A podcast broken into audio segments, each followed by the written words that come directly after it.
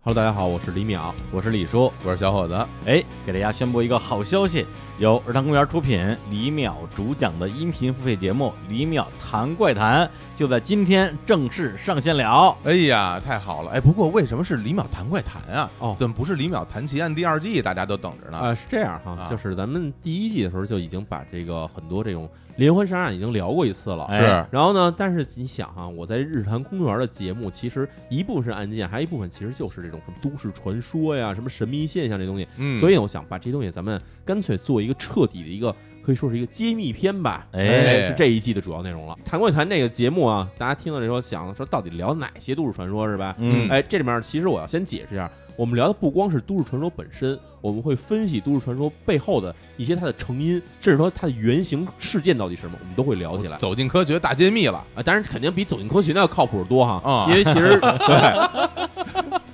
对，因为其实这个我们在策划这期节目的时候，其实要查阅很多资料，是包括比如说我们讲的一些事件哈，北京著名的那个叫做什么“三幺五公交车失踪之谜”，哎呀，哎，那这公交车失踪谜，它是不是之前是不是有其他类似的故事在其他国家出现过？其实我们甚至还找到了这起事件的背后的那起原型案件到底是什么，都找到了，哎，给大家讲一讲。对，还有什么呢？自杀圣地富士山树海之谜，从未来穿越回现代的一个男人叫做约翰提托。中国古代有一本特别著名的预言书，叫做《推背图》。幽灵航班，哎呀，然后还有什么泰坦尼克号？这最新的分析出来的哈，这泰坦尼克号沉没的真正原因到底是什么？这东西嗯其实都会在这一系列节目里面给大家一个一个讲出来。哎太呀刺激了！十五期啊，整整十五，整整十五十五期啊，哎，而且是十五期长节目。因为之前我们《李淼谈奇案》啊，第一季上线的时候，也有听众呼吁说，我们还是想听一些嗯跟日常公园的这个主节目啊，是，就是更像的节目。就是像你们在日坛公园聊那么聊，哎哎，就要就是那个味儿。对，对也就别不给我要什么十分钟一期是吧对？也不要什么给我切很多期，我就要听那那样的东西。哎，没错，那这是我们来的就是跟人生公园一模一样的节目，哎是长节目，十五期一次性放出，让你一次听个够哎。呦，这都唱起来了。哎，那可不是嘛嘿。那现在问题来了，在什么地方可以买到呢？我们这回啊，给大家提供了两个平台购买收听。这个两个平台呢，收听方式不太一样啊，嗯，价格也不一样。接下来大家要认真听好啊！第一个购买和收听渠道是嘟儿，哎，老朋友了，哎，上次的《李淼谈奇案》第一季就是在嘟儿更新的。是，哎，为什么要用嘟儿呢？啊，因为别的平台不让我们说它的名字，所以得用嘟儿来代替啊。后边还会嘟儿很多次。想知道这个嘟儿是哪个平台，大家可以打开我们日常公园今天啊七月六号的微信推送里边就有，或者在日常公园的微信后台输入“怪谈”两个字儿就可以拿到所有的收听方式。哎，大家这次可以在兜兜兜直接搜索“李淼谈怪谈”，就可以搜索到这档节目，并且购买哎价格是一百三十八。一百三十八。哎，上次呢，我们李淼谈奇案啊，是谈了十个全世界范围内的连环杀手，哎，卖的是九十九。这次呢是十五个怪谈，卖一百三十八。这还便宜了，哎， 哎，应该卖一百五啊，数学真好。 这是不是？ 这我还是算得出来的 哎。呀，咱们这真是太大方了啊！对，而且这次跟上次不一样，这次我们是一个怪谈一整集，哎，也不分那么多小集给大家收听了。哎，而且是一次性放出上线，是也不会陆续播出了。好的，这不都是为了满足大家的啊这个热切的需求吗？是，哎，那第二个收听渠道啊，是我们日坛公园友赞商城日坛夜校里面嗯可以买得到、听得到，这个价格更优惠啊，这个价格是九十九元。大家肯定要问啊，为什么这边比那边便宜那么多呀？嗯，主要原因就是因为我们在自己的友赞商城上架，其实是没有平台费用和渠道费用的。对哎，那这块儿就帮大家省了，是其实就是一个更优惠的选择。那当然了，之前如果您买过我们上一个音频节目叫做《爆料史蒂芬的魔幻之旅大揭秘》，就是在我们这友赞商城里上架的啊，同一个平台，对，然后这个里边呢，必须要跟大家说，呃，有一些的用户啊，遇到了一些问题是啊，主要是这个 iOS 的用户，嗯、您可能要用 Safari 浏览器哎购买收听，才能得到比较好的体验。那海外的苹果的用户可能就没有办法进行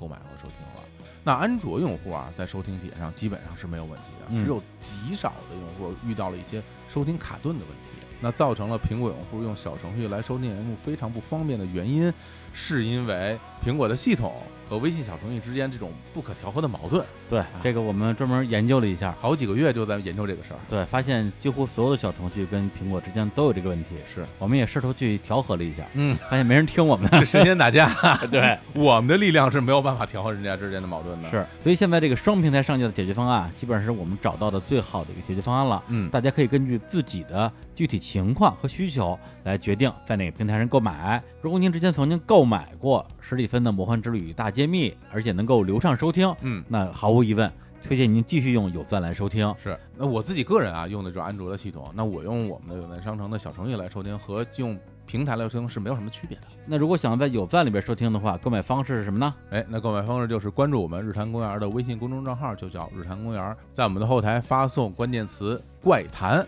就会收到我们非常详细的购买和收听方式的指南了。行，反正我听明白了。哎，哎，跟以往相比哈，啊感觉上我们其实是提供更多渠道，对但是呢，好像大家要做一个选择的同时，好像还要去想想到底哪种方式适合自己的操作系统等等什么的。，是，但这个老实说啊，就是行业现状，对嗯是我们确实也尽到最大努力了。然后刚才我们说的一些信息呢，也会出现在今天啊我们日常公园的节目推送里边，对我们会用图文的形式嗯，告诉大家这两种收听方式的区别。对，大家根据自己的需求来购买。那嗯到最后，我觉得我得吆喝吆喝啊哎，这节目啊，反正我自己在录的时候，嗯包括在后期剪辑的时候，那真是一直就心惊胆战。哎，有有挺多东西吧，其实说实话有点吓人。那我胆子又比较小，哎所以我那这这是剪的时候就真的有点哆哆嗦嗦，有时候到晚上我还不敢剪了，是吧？哎但其实我觉得啊，就是我在做这一系列节目的时候，我的想法是说，不是想要去吓唬大家，嗯是想通过给大家讲述这都市传说的成因以及它背后故事的方向呢，啊来给大家剖析出来说，每一个其实我们传的神乎其神的事情，它背后其实都是有真正的东西存在的，嗯它其实能代表着一种文化的现象。哎是去伪存真，是吧？嗯这找到真相，好，那最后再说一遍啊，就是我们的音频付费节目《李淼谈怪谈》，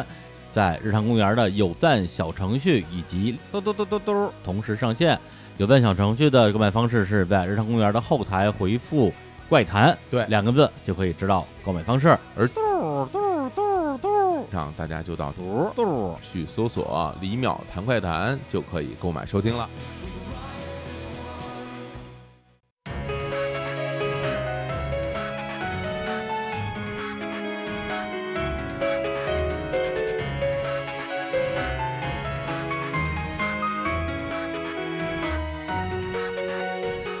Hello，大家好，这里是日谈奇妙物语，我是淼叔，我是李叔。我是小伙，妈呀，我我是小伙子，哎，日谈奇妙物语又回来了，是哎，千呼万唤啊，嗯， 使出来。可以，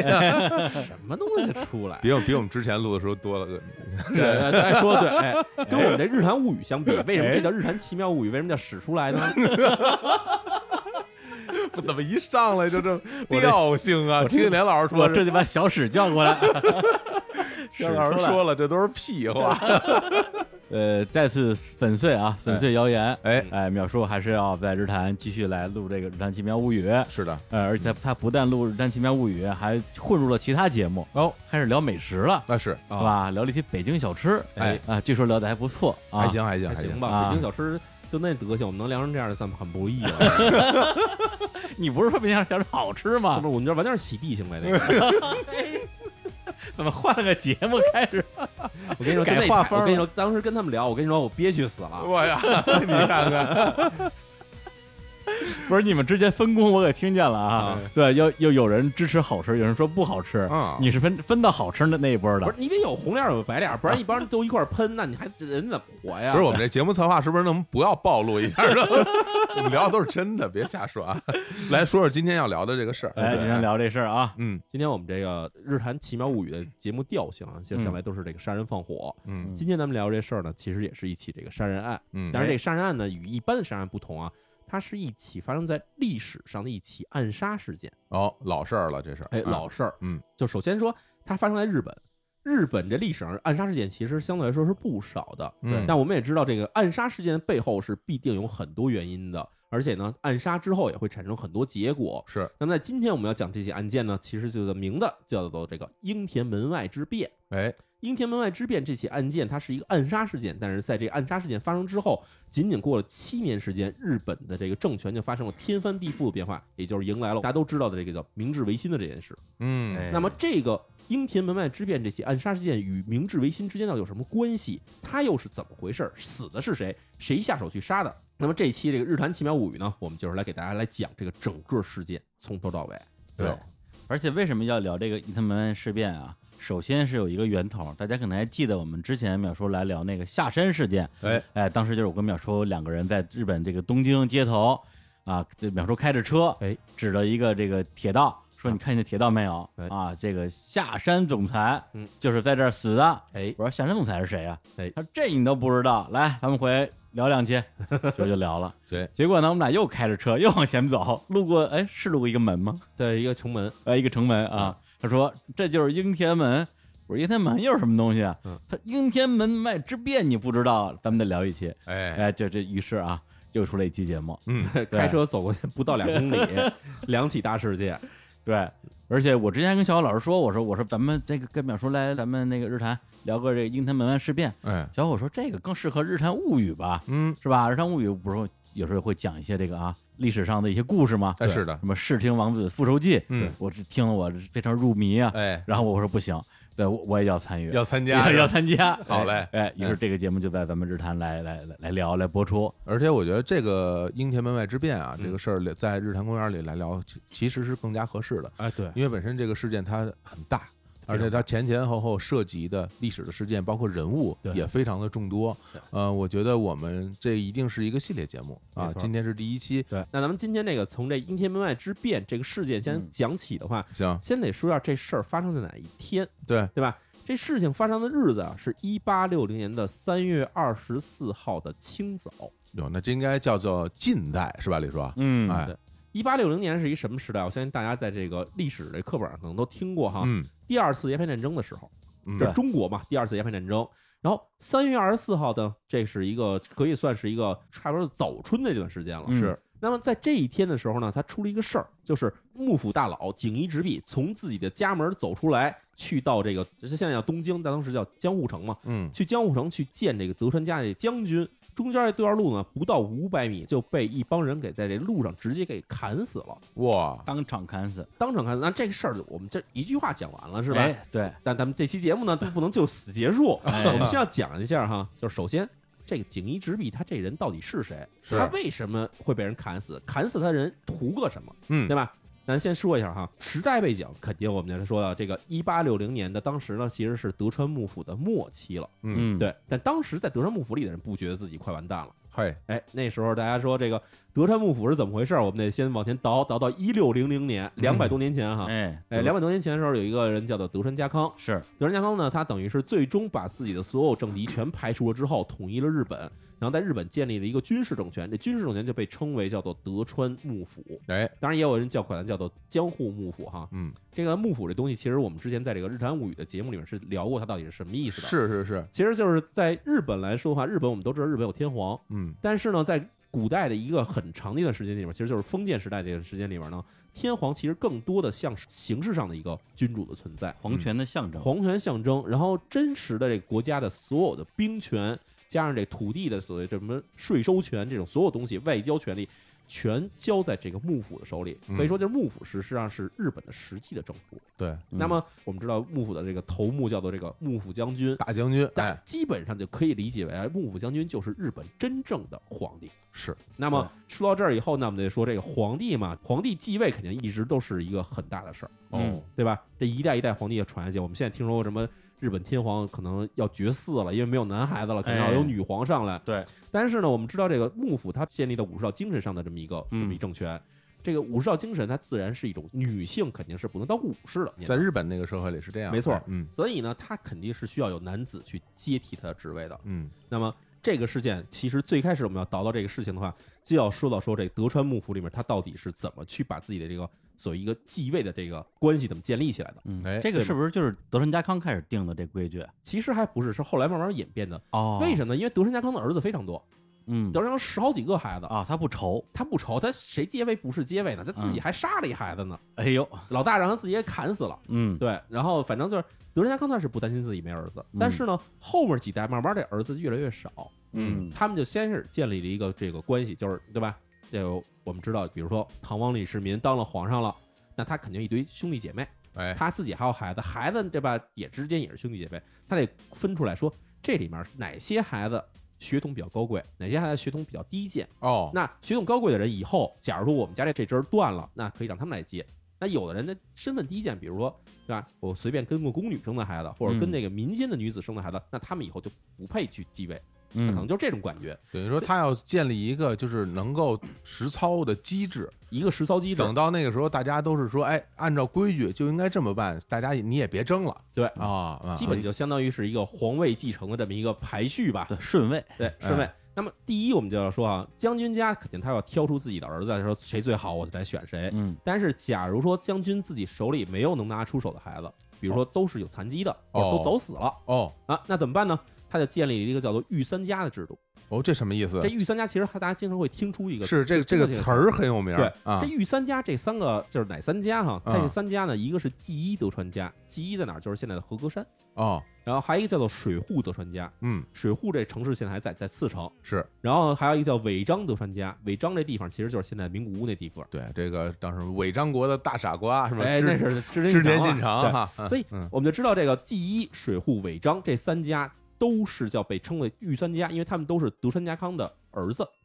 去分封出来的地方。嗯原来 如此，而且是德川家康最喜欢的几个小儿子嗯，他分出去以后呢，这几个孩子就说：假如说将军家这孩子接不上位了，你从你们三家里挑出最合适的人来去接这个德川幕府的将军的职位。对，就是说这个本家儿如果没儿子，就从这三家里边哎选。，对，因为你们都是连枝儿嘛，哎，但是啊，还有一个问题是什么呢？就是越往后啊，这三家也慢慢的没有什么好孩子了。 嚯，大家这这个能一窝不如一窝了，这是感觉还有一个问题是什么？啊就是最开始的时候，他们就因为我们知道封建时代其实是血统论的嘛，嗯就是你有这家血统的话，你就可以去服这一家人。嗯是但是你这分家太多了以后，血统就会越来越稀，嗯哦而且尤其你要不是将军家的这个孩子，而是比如这御三家的孩子的话，御三家可能娶到的这个妻子或者不是正室，或者比如说这个侧室、小妾嗯，那可能不是那种出身高贵的人。那么你再生下孩子的话，他就没有那么纯的血统了。嗯所以到了德川幕府第八代、第九代的时候，当时继位的这个问题已经逐渐的越来越明显了。哦，这是他们就成立一个新的制度，这新的制度叫做御三卿，啊这哪个清卿就是那个卿本家人那卿，哦叶玉卿的这情个哎爱卿是吧，爱卿哎哎李爱卿，哎，这两位都是李爱卿，你看 啊，对这个御三卿呢是哪三家呢？叫一个叫做田安德川家，一个叫清水德川家，一个叫一桥德川家，这听着都是德川家业，啊，都是德川家，因哦为他们都德川这个姓儿是只能让这些人使的。明白？哎，这御三卿那个田安、清水跟一桥这三家呢，没有封地，全是嗯在这个东京市内，就是江户市内住的，哦，所以他们住的地方也被称为就是这地方是田安门，它有一个名字叫田安门，是一个江户城的一个门啊，这地方就是被叫做田安德川家。哦，然后这人住的地方叫一桥，那这人就是一桥德川家。嗯，就是这么这么着分出三家来。所以按照这理论来说话，第一继位肯定是将军的直系子孙。对，但是假如将军这个绝嗣了，那么就从这个御三家里选。御三家到后来慢慢也绝嗣了，或者慢慢也选不出这个身份高贵人呢，就从这御三卿里选。嚯，所以这御三卿起到作用，不光是去接替这个将军的职位。假如说这个前面我们说御三家这几家里也开始绝嗣的话，那么要从御三卿里边再给他们分出去，把御三卿的这个儿子过继给御三家去继承那三家的人，就为了让血脉能延续下去。我的天儿啊，这个我们之前说到将军家，还有御三家，还有御三卿，这等于是一共是七家人。嗯，这七家人是日本这个身份是最高贵的人。德川家康这个人，他之前小时候他祖上啊，他其实是姓这个松平姓的，嗯，松树的松，然后平是那个平等的平。平嗯地的平，就所以呢，就除了这七家人能姓德川之外，剩下的就算是跟他有血脉关系的人，也只能姓松平。嗯，这样等于就是一下把这德川家内部的血脉就分成了上下级两层了。明白，那么再往下，我们再说这个下一层，那么就是说姓这松平姓的人里面也分所谓三六九等。嚯，姓松平姓里面最厉害的人呢，就被称为叫御家门。这御家门是几家呢？一共是五家儿，有一家是这个越前，越前在哪儿？就是越前这个福井那边儿是还有一家是汇金，汇金是这回我跟李叔一块儿去的地方。汇金这地方也是很厉害的地方，你看，嗯看它城堡就很很气派嘛，若松城，哎，汇金肉松城。然后呢，还有一个叫月之家，月之家在这个群马，群马啊，哎，然后呢，奥平家跟九松家，这一共五家，大家不用记这名字。这五家是在这个所有姓松平的人里面地位最高的人。嗯，那还有一堆的，再往下还能再往下降的就是杂七杂八各种姓松平的人了。所以就好像我们经常说是这个，是吧？一问你说你们家满族、正黄旗、正黄旗，还有各种姓儿，对我们家姓爱新觉罗，爱新觉罗里面你也得分这三六九等。哎，所以并不是说所有什么正黄旗人都是皇族，没有这么回事。儿。就算你全是德川家康的血脉，也分你是德川家还是松平家，你是松平里面叫就是御家门，还是普通的松平。对啊，嗯但是这里面说到底还其实都是血脉里面的关系，还有一些是没有血脉的。没有血脉是什么呢？那就分成两类了。一类是什么？一类是这个德川家康他自己的直属家臣，他自己的当时跟着他一块儿，对吧？统一日本的那帮家臣，嗯跟他一头的人，他直接手下本多，然后景一，这都是最有名的。啊对对，然后还有姓酒井的，究竟对，这都是最有名的。那这些人呢，就被称什么呢？就他们之后，他们被分封出去了，有的领地的人就称为叫普代大名，嗯就是哦普代，普代是什么意思？就是上谱了。我们家家谱里有你这人，哦，对我们家祖上多少多少代之前，你给我们家当家奴的，那就是我们家普代上有你这人，他就叫普代。对然后还有一部分人呢是没有封地的，没有不没有封地就被称为被称为旗本，嗯旗就是那个这个红旗，红旗飘飘红旗嗯这旗，本就是那个本就是日本的本，嗯这意思就是在旗根儿底下站着的人，就是说跟我打仗的时候，在我这旗子底下站着的人，哦，嗯我的麾下，我的麾下，哎哎，就这么回事儿。所以这就是跟着德川家康统一日本的这帮人，还有一帮人是什么人呢？一帮人还有一帮人是跟德川家康打过仗，嗯打着打着打服了。或者干脆就是说，对吧？我给你写封信，说你怎么领导日本嗯都没关系，只要把我封地留下来，我听你的。还有这种人，对嗯那这种人就被称为叫外样大名。就是这个高原之战石田三成那边的人，基本上嗯还有呢，就是根本没参战的人对哎都有，但这些人就算被称为叫外样大外名洋。大对，名，就是打败了的和归顺了的，等于这条线画出来叫外样是跟我们没关系的人，嗯，就是是后来迫于我们的实力服了我们的人。哎但是还有一帮人跟我忠心耿耿的得打仗的人，哎这就是里面这帮人。哦，这样等于日本的这个封建制度在江户时期的这个封建制度基本就是从上到下这么排下来的，我天，这听着可真是等级森严啊，是非常森严。是对吧？，但是呢，这个其实整成一句话，啊嗯就是老婆英雄儿好汉，哎，就是一代一代往下传，啊，当然了，这个封建制度就是这样嘛，就是对你为了建立封建制度，就是为了让自己的血脉能一直传下去嘛，对吧？那么这里面我们要讲到说，那么这锦衣直弼哈，我们今天要讲这个被杀的这个事件的这个主人公，嗯他是一个什么人哈？锦衣直弼这个人啊，他其实是这个之前提过一个地方叫燕根，哎，他是这个燕根藩的藩主。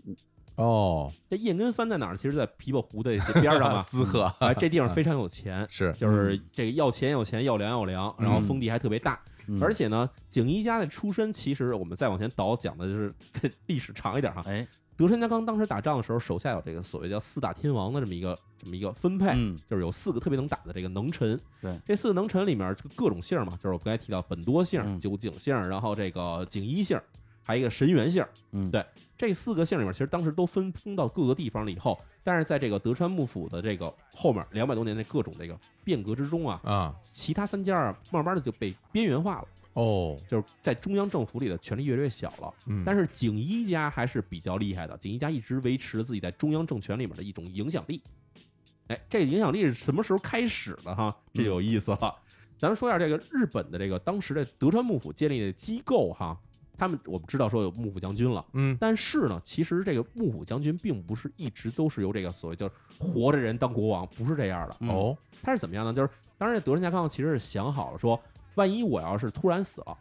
我这儿子没管过日本，他上来管这国家肯定是管不了的。对，那这怎么去平稳过渡，平稳过渡呢？嗯平稳过渡啊，他就想了说，这样，在我还活着的时候，只要我这孩子成年了，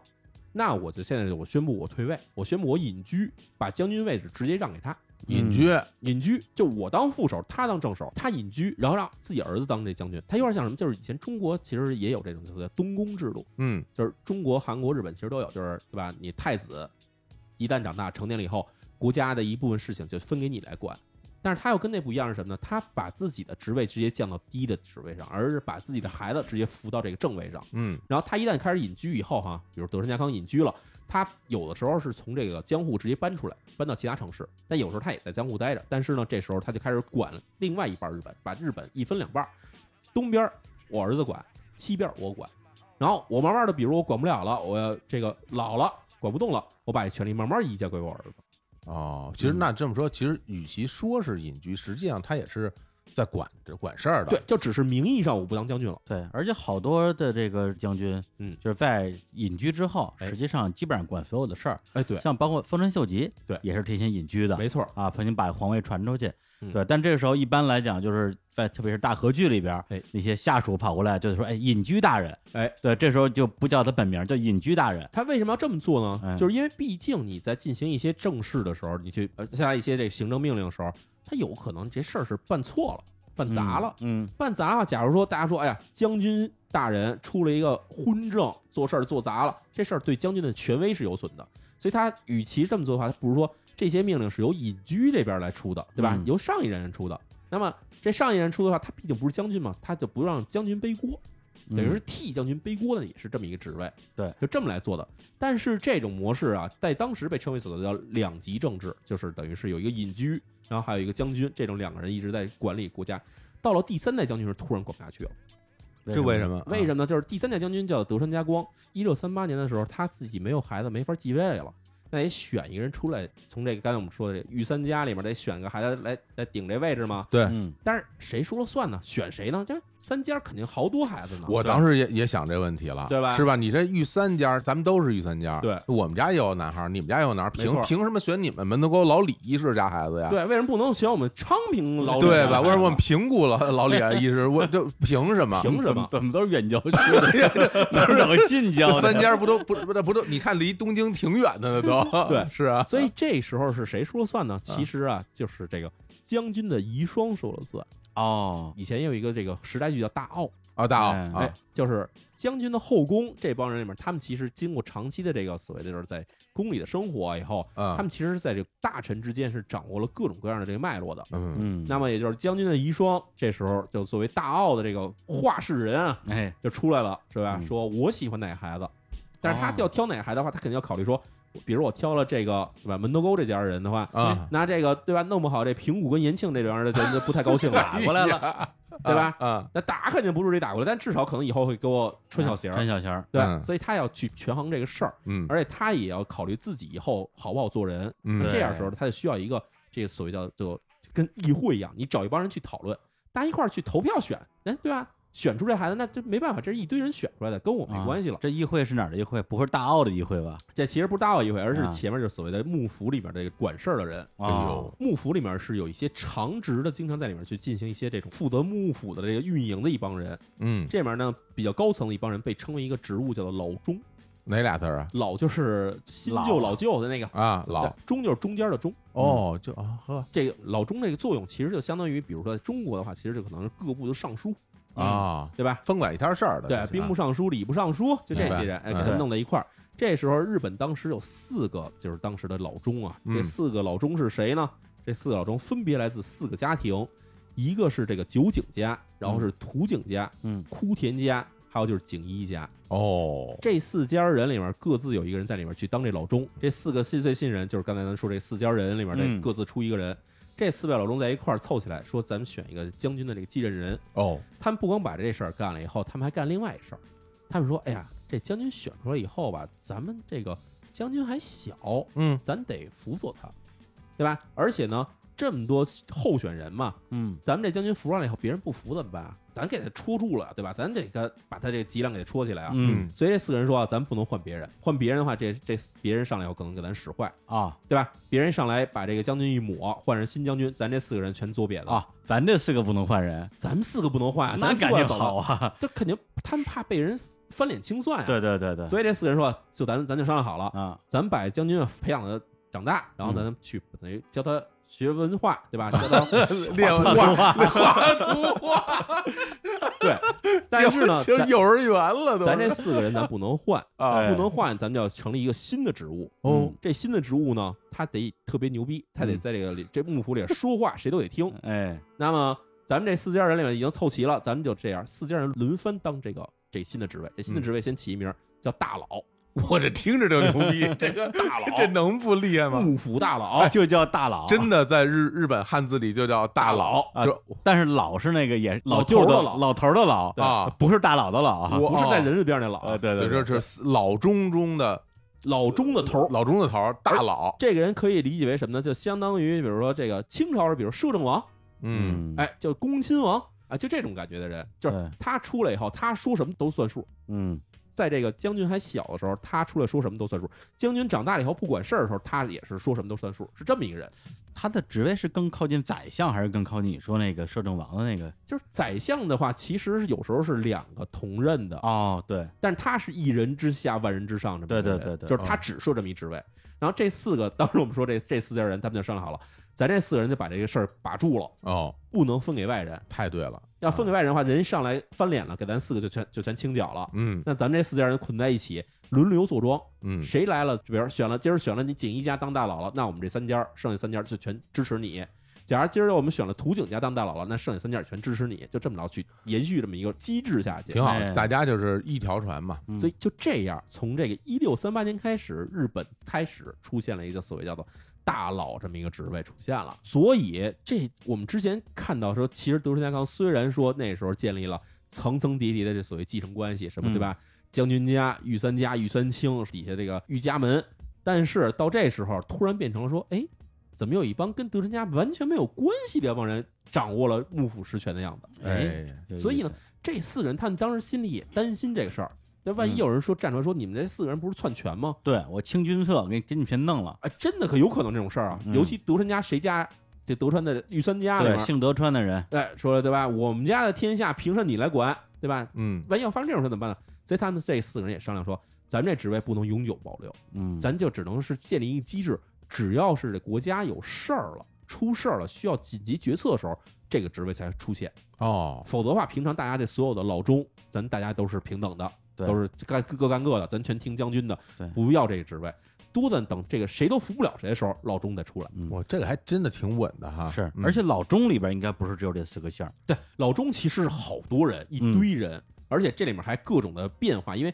我们也知道这个德川家，因为建立了非常等级森严的这个封建制度，嗯所以只要你们家出点什么事儿，举个例子来说啊，嗯比如伊达家，伊达家两个儿子要继承这个伊达家的这个家长这职位，是，这俩职位俩人争执不下，干起来了。那么德川家是什么怎么去处理这事儿呢？嗯德川家去了以后说，这俩孩子全杀啊，啊，全杀了，一个都不许留，你们家直接灭门。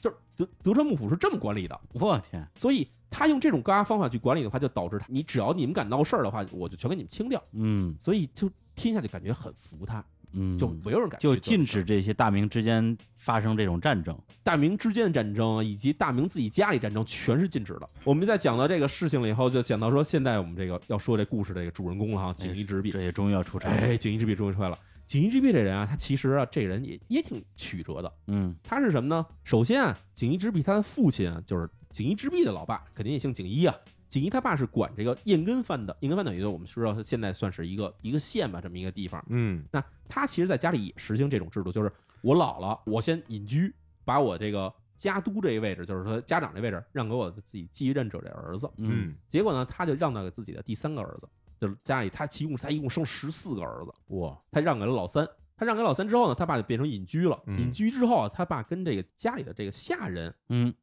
生出了这个锦衣之弊，哦，也是哦隐居之后才生的，隐居之后才生的。哦而且这锦衣之弊还不是这种所谓贵族出身，他是一个庶出。还真是，嗯啊，所以锦衣之弊出生以后想，对吧？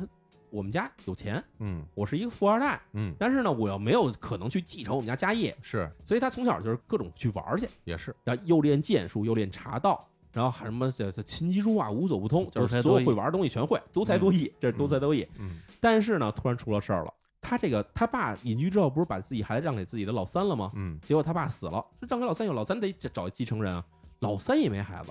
哦，三哥没孩子，啊三哥没孩子，在家里干一事儿，说把把这十三弟，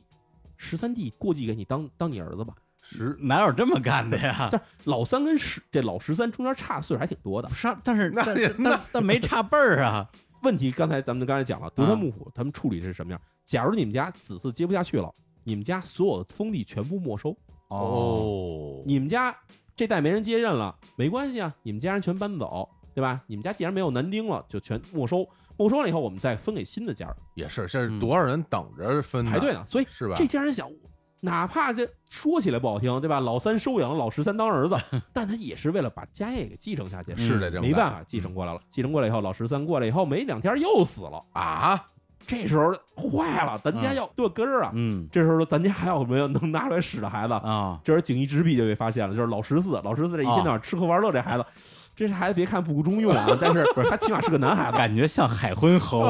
海昏侯就这么一个 人，真的就是这么一人。哎呦，就把锦衣之笔弄来说，这孩子估计也不堪用，因为人家别的武士当这个继承人去培养的话，你从小你要学兵法，要学算术，是嗯对吧？你要学很多这种什么中庸、老子这种嗯东西。打仗的东西都是，对啊就你这治治理国天下啊嘛治国对的吧嗯东西啊，但是这这孩子从小就琴棋书画，这个对吧？嗯会下象棋、跳棋跳得倍儿好，这孩子呃先顶着使吧哎。把锦衣之笔也估计给他三哥了。啊哦，他给三哥当了儿子不久，三哥死了，锦衣之笔直接变家长了。哟哎呦，嗯但是哈，我们说啊，经常这个历史啊，其实很讽刺的啊。嗯这孩子从小很淘气，长大了以后其实很有出息。嗯锦衣之弊果然很有出息。锦衣之弊当上这家长之后，马上日本出了一事儿，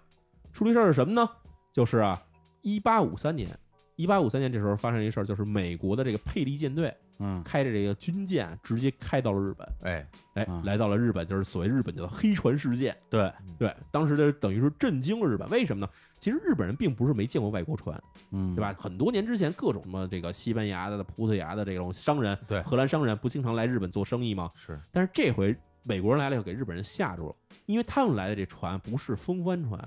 是轮船，是那蒸汽轮船， 哦，工业革命了，工业革命了。那风帆船我们知道，这个旁边就看着大桅杆上大帆哗飘过来了，这船不一样，这远远就冒着黑烟就过来，而且整个船是黑色 的。日本人一看就是这是什么玩意儿，吓死了。嗯而且日本当时的这个也是锁国政策嘛，有一些地方还尝试说要去用去炮去打这个美国舰队，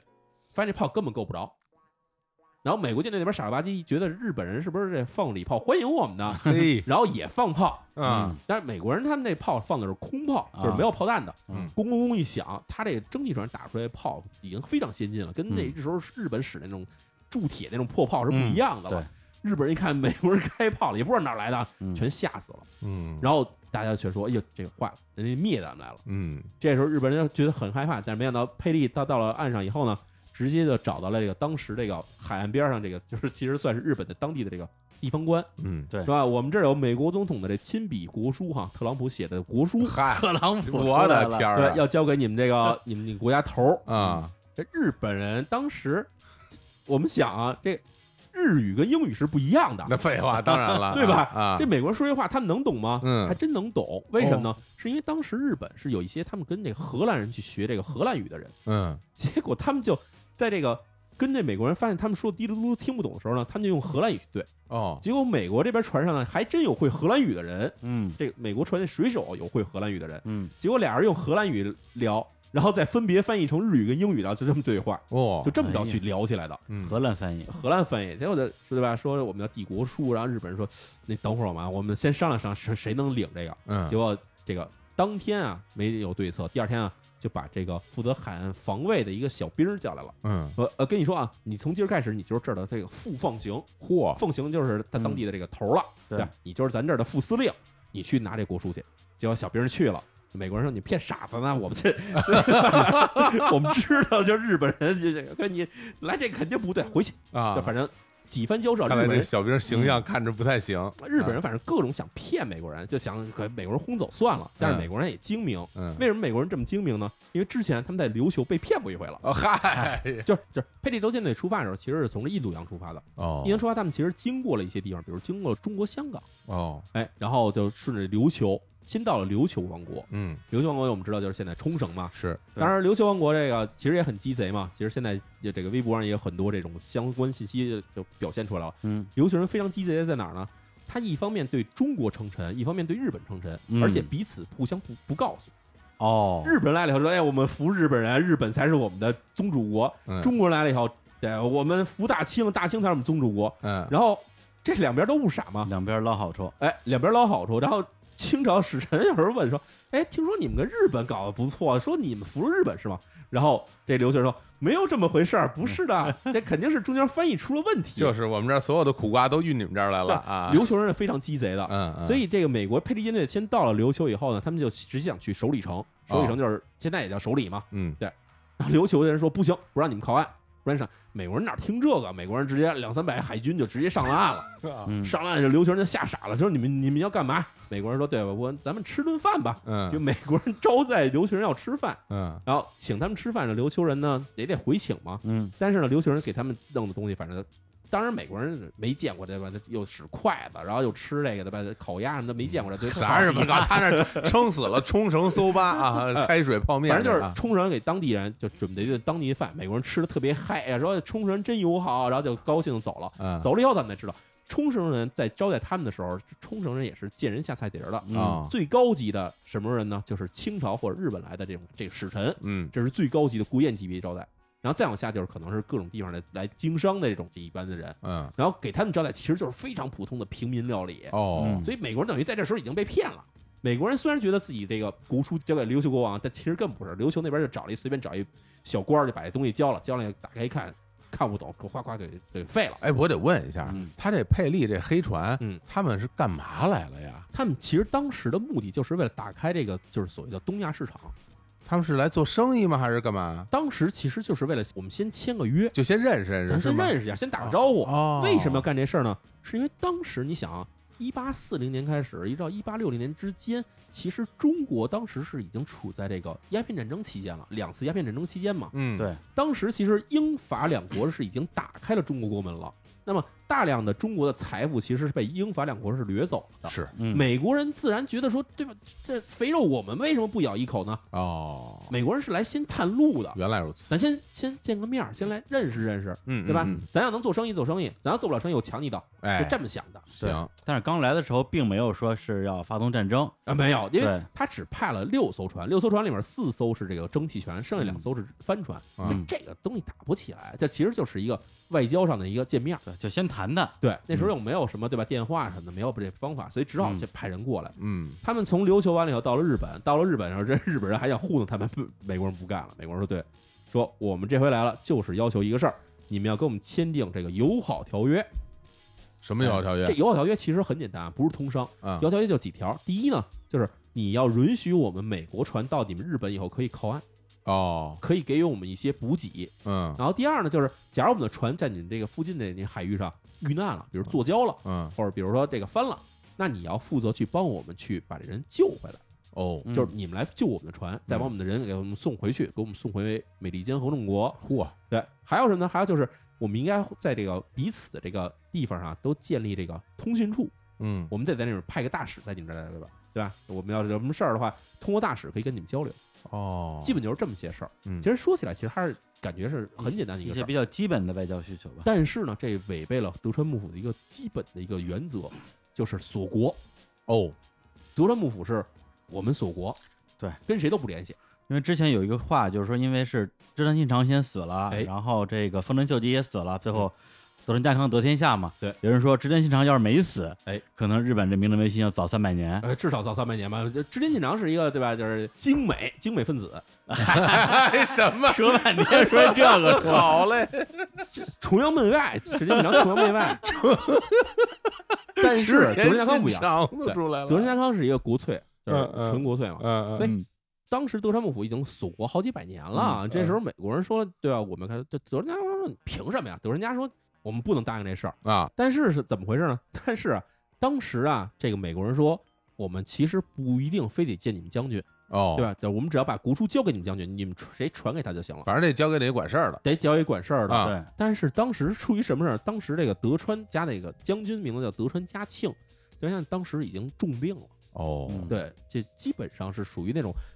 命悬一线状态了。嗯，这德川幕府里面自己都都很忙成一团焦了，将军要死，这最大事儿是什么呢？找新将军的，对呀、得选选新啊这将军。大这什么什么老中们就开得开始运动了，所以这时候来一帮美国人，根本没人理他们，对吧？对谁知道你们来干嘛？打篮球来了，吧？对 呀，哈林篮球队啊，啊， 对，所以所以当时没人管这帮美国人，美国人一看说，这这僵持也没用，对这美国人就说啊，这样，我们呢明年再来，哦，嘿，哎，明年再来，你们再给我们答复。现在反正你们也答复不了，明年再来。嗯，对，呃之所以不能下个月再来呢，是因为从这日本开回美国就开俩月， 是对，所以就我们明年再来。美国人走了不到十天，将军死了。哟这时候，这个这个老钟的头儿阿部正红，啊嗯哦，这这时候他不是大佬，为什么呢？嗯是因为他还没有把这大佬这个机构再重新树立起来，哦，就是还没觉得说现在我们需要一个大佬出来，所以呢还是老钟。老钟的话，大家商量，阿部正红的说啊，说这个将军死了，现在咱们肯定得有人去选这个新将军啊。对但是呢，同样美国人看这来的也不善。嗯，这美国人啊，咱们不给他想个对策来话，明年来了要卷咱们一顿，咱也谁收都受不了。是啊，所以咱先商量商量，这我先问问你们怎么办吧。阿部正红这人是一个没什么主意的人，算是一老好人儿。他嗯呢就把这个说，对吧？咱们应该怎么对付美国人这事儿呢？就跟所有人身边见人就说，就问大家什么，你们有什么意见？嗯，这时候锦衣直弼其实已经是老中之一了，对。但是呢，还是毕竟年轻，没有地位。嗯嗯他问锦衣直弼，锦衣直弼这人也是对脾气比较暴，嗯他说：“对，你觉得美国人来还行吗？嗯咱们跟他们对吧联系联系。”嗯，锦衣之笔直接给他写了一封亲笔信，嗯亲笔信原话这么写啊：天主邪教误国伤民。嚯！哎呀，这锦衣之笔看见就是所有西洋的东西全是全是坏的，邪门外道，嗯邪外道，坚决不能开国。嗯，哎阿部正红收到这封信，大家也问了一堆人，问所有人，他这信写的哪儿啊？全日本各处发哈，就是说嗯大家哎，你们给我聊聊到底怎么样？里面肯定是分成两派的，一派人啊是支持说美国人来了，咱们跟美国人学点什么新鲜的玩意儿，对吧嗯？什么摇滚乐啊、好莱坞啊什 么的，嘿，就是学学新鲜的事物嘛。哎，这个这派人就是后来的所谓叫开国派，开国派，嗯还有另外一派人是来一个杀杀一个，来两个杀一双，所有的洋鬼子全不是好东西，这就是所谓的攘夷派，嗯，就是只要有人来的话，咱就拼了，跟他们干死。嗯，哎，对就等于日本当时的上层已经分成两派意见了。对。但是开国派，我觉得不是你说的要要打篮球去好莱坞，啊，嗯因为那时候中国已经有鸦片战争了，没错，是这么回事，就是因为当时日本跟中国的关系还算是比嗯较近的，他们其实是隔岸在看着在中国那边发生的事情。嗯他们看到了一个看起来非常强大的一个清政府这么一个巨嗯人，就这么着被呃英国、法国给打成这德行了，对打的皇上都跑了，对吧？太后都跑到这个张家口那边吃小吃去了，所以就他们觉得啊，这个看来不能轻视西方的这种实力，嗯，所以他们想，我们可能需要真的需要跟西方去学一学东西，嗯嗯他们是可能也觉得，就是你真的关门不让人进，你也关不住了，是哎吧？？肯定有实际上的考虑，是吧但是嗯这时候其实大家都只是，首先询问这个意见的人都是各个藩的藩主，就是各个地方的这个地方势力的豪强，嗯问他们的意见，嗯大家就已经开始头脑中已经开始进行头脑风暴了。这时候哎呀，真好啊， 哎，然后这时候阿部正红也拿不出确切主意来，嗯，而这时候的锦衣之弼呢，就比较心思比较活络了。怎么说？锦衣之弼想，我写这封信，他不是之前写了一封这所谓的什么天啊国嘛？呃就是基督邪教是吧？哎，对啊，他说这个是不是措辞太严厉了？哦，哎，我得问问这个边上人什么意见。他呢就开始私下跟人打听，哎，你们怎么想这事儿？嗯，结果他发现老钟里面，就是这就是所谓的这个幕府管事儿这帮人里面，嗯老钟里面一大派人啊，都觉得说应该开国，嗯为什么呢？因为老钟是做这各种实事儿的，他们要去这全国去下各大下达各种政令嘛，对，他们知道日本到底有多落后对，他们了解情况，他们知道到底怎么回事儿。对，他们说这个你不开国，人家来了以后，咣咣几炮你也就开了，对吧？嗯你关不住，嗯，对，对大家就这么想，对你看看中国，哎中国不就让人给菜开了吗？对啊，所以锦衣之笔后来呀、就过了十天， 突然又给这个阿部正红又写一封信，哎，我觉得咱们应该第一。兴修水利，大力发展海军，建立海岸炮台，然后嗯学习外国的先进技术，然后嗯跟他们通商，然后等时机成熟了以后，给他们再全弄死。 哦， 是这么写的吗？真的原话就这么写，把他们都全弄 弄死，啊时机成熟时实施攘攘夷大计。哦哦，明白，就是什么师夷长技以制夷，哎，这就跟这个哎是不是对张之啊洞这些人的想法是等于谋而啊合让啊了，让他先来，咱跟先跟他小小，基本就跟中国洋务运动的想法是一样的，就是嗯拿洋人东西学过来以后，咱再去打洋人，嘿，哎，嗯就这么来想。痛快，所以呢，这阿部正红开始说这个前面看这个果然年轻啊，写这封信这这么狠，嗯后来再看，哎，锦衣之弼人还有点脑子。嗯，嘿，对吧？他说这话呢，他既不是开国派，也不是攘夷派，嗯他是一个开国攘夷派。哎，还真是哈利说，真是啊，啊骑墙派 哎，其虽然骑墙， 虽然骑墙，但是听起来有几分道理。啊，那对这样，从这时候开始，阿布正红就对这锦衣之弊啊，就算刮目相看了。嗯，嗯这时候咱们说啊，出了事儿了，出了事儿是什么呢？这时候这阿布正红发出去这些信，不是问了一些其他人吗？是这里面大家就是各地大名啊，有各种不同反应。嗯咱之前说头脑风暴，但里面也有这头脑风暴爆炸了的。哟这谁里炸面了？是谁呢？就是德川家的这个御三家。哎，哟，御三家的地位，他们之前一直觉得啥，将军没有子嗣的话，就是我们家出将军。对，我们现在其实就是天下头儿。嗯，那么我们这些人凭什么听你们这些外星人的呢？我们都是德川家的人啊，嗯对吧？我们这帮哦爱新觉罗子孙怎么能听你们这些汉朝大臣的话呢？哦，所以这他们就开始对立了。嗯，这时候水户德川家就站出来了。水户德川家可以说是御三家里当时实力最强的一家人。嗯哎，他是说说只要开国就是卖国，对吧？嗯天下不是你们的，是我们德川家的。对，所以你们开国，你们卖国，你们不心疼，对吧？我们自己的土地，嗯我们不能卖，我们得做主。是你们要卖的是我们德川家的国，哎，这时候呢，这个水户德川家呢，他还拉了一帮腔，一个是水户德川家的头儿叫德川齐昭，嗯，另外一个呢就是这个松平家的这个叫松平庆永，这两个人在之后还会经常出场。嗯，这两个人就捆在一起，就是坚决的，就是让一，所有外国人都不能进来，全杀光，对日本的国土一寸都不能让，嘿，是这种人。嗯一方面是德川这个人将军呢，还得选这子嗣，对吧？你得选这个谁继任，这个政权是不能空着的。嗯另一方面，美国这边呢，第二年就得来了，哦，那两个事儿咱得一块儿办，咱再开始商量说，咱们这找谁去继任这将军的地位的这事儿吧，这这事儿都赶一块儿了，都都都得一块儿来了嘛那。有没有儿子呀？就是啊，没儿子呀，他们家没有，没儿子呀。那是找这个什么御御三家得找了，是不是？哎，这时候呢，御三家就开始出来了，他们分成两派了，啊，一派是刚才我们说德川齐昭，嗯德川齐昭人能生，德川齐昭生了一堆孩子。哦，哎，他生了一堆孩子，自己家养不下了以后，他就开始估计给别的家了。这是现在说御三卿家有一个叫做一桥德川家，对，嗯，一桥德川家没孩子了，那御三家这边德川齐昭说：“那我这儿有一儿子，我估计给你，给你们家继承一桥德川家得了，送你个儿子，送你一儿子。”一桥家很开心嗯啊，还来一大儿子。多棒这个啊！送来的儿子还不是一般人哎呦，这人送来哈仪表堂堂，而且呢就是知书达理，这嗯名字叫做德川庆喜。哦哎，呦，过继过继以后呢，直接改名叫一桥庆喜，因为他一桥都是家人嘛，就改了一姓儿叫一桥庆喜。过继给这家人以后呢，这时候要选这个将军继任人嘛，嗯结果呢，这时候这一桥家就出来了，是一桥家说我们是御三卿啊，嗯对吧？这个其他那两卿，这个田安家，对吧？这几家清水家都没有这合适能继承将军大位的人。我这儿有一个，我这儿有一个一桥庆喜，这孩子不错，哎，嗯，啊，你自己推荐有没有人能帮助你推荐这人呢？说，哎呀，我们这还有一个这个御三家之一的这个水户德川家的这个德川齐昭，他也推荐他。能不推荐吗？这是他儿子， 那当然推荐了这个啊。然后啊这个德川齐昭也没闲着，把这个松平庆永也拉了，对吧？我们松平御家门里面这个地位最高的人，松平庆永，他也推荐他，嘿，嗯等于是对吧？亲上加亲，我们这三家人一块儿推荐这个一消庆喜，我们一块儿推荐他，让他继位比较合适。那肯定的呀，然后这时候那达奥得说嘛，说这个，对，招进来见见面吧，瞅瞅，哎，嗯这事儿其实发生的时候呢，是这个德川家定还没死的时候，就已经在商量这事儿了。但是呢，发现啊，德川家定这人啊，他首先一问题，德川家定这人是有残疾的，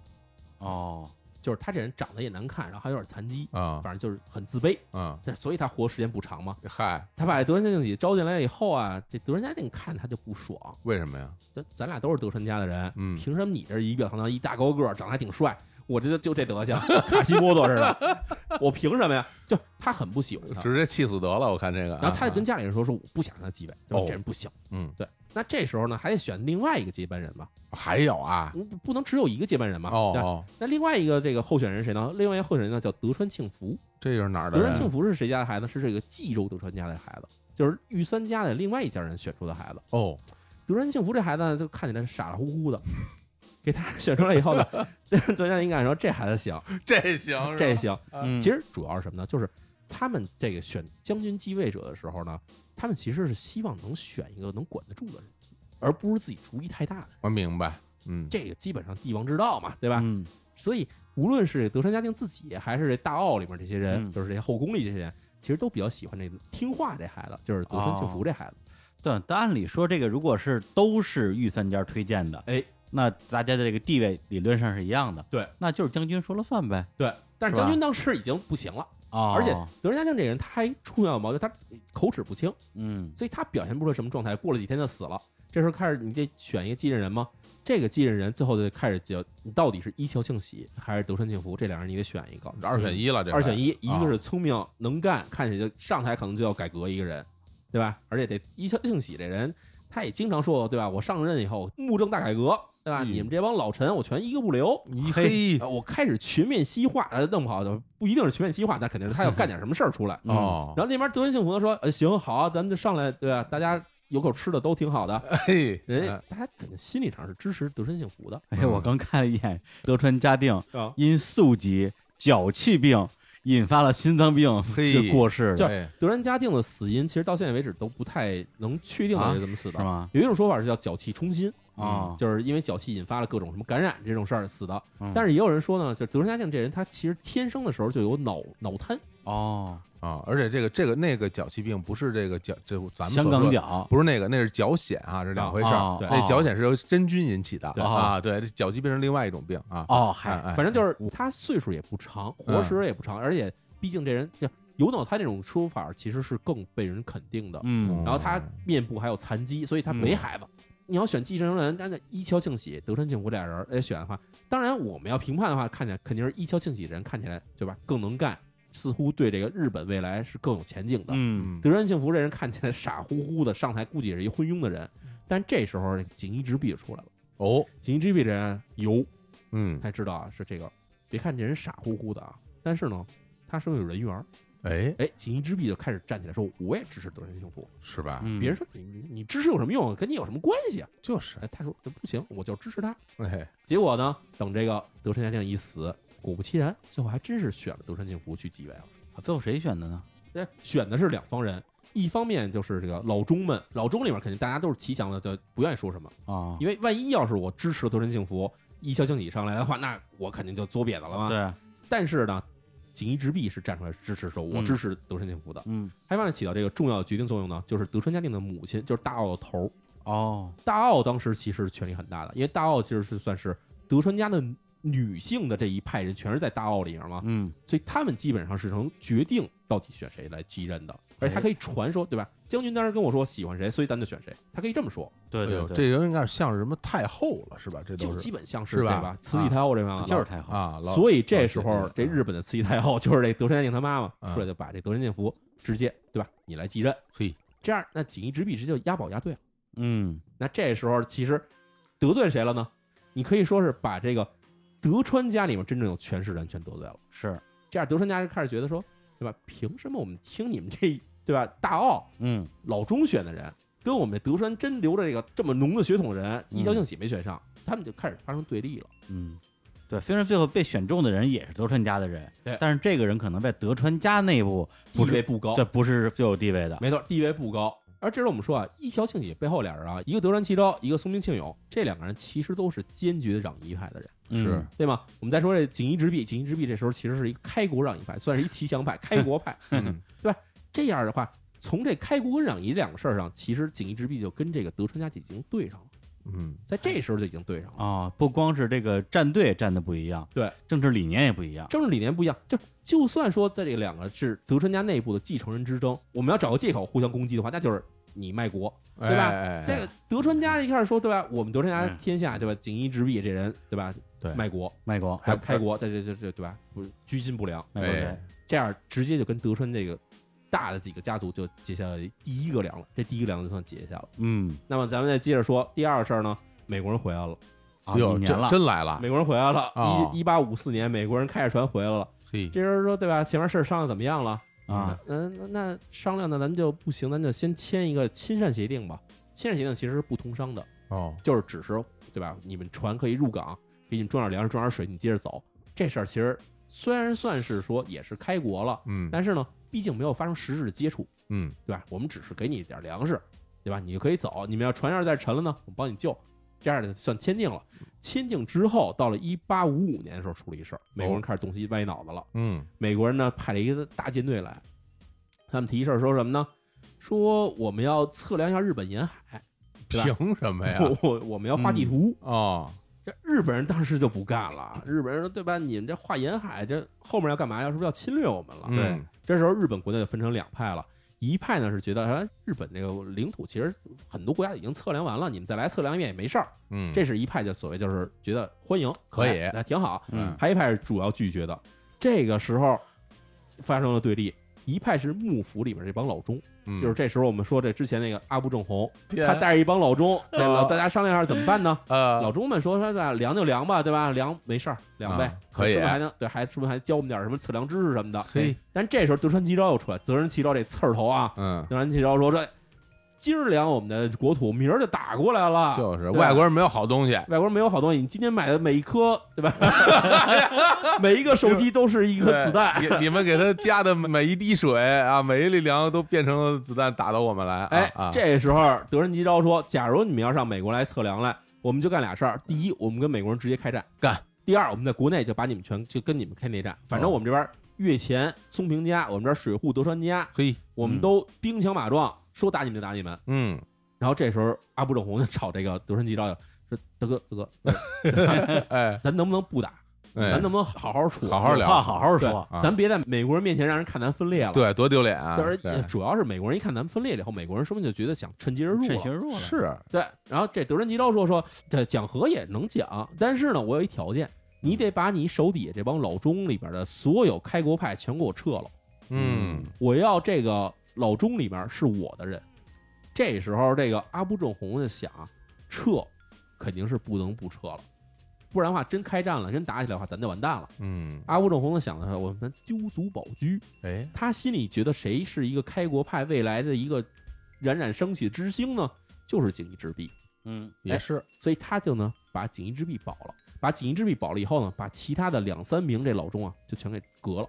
直接哎，开除了，不要你们了。换上的全是换上的，就是就是德川吉昭点名上来的人。嗯等于说留下了这个锦衣之弊这样一个种子，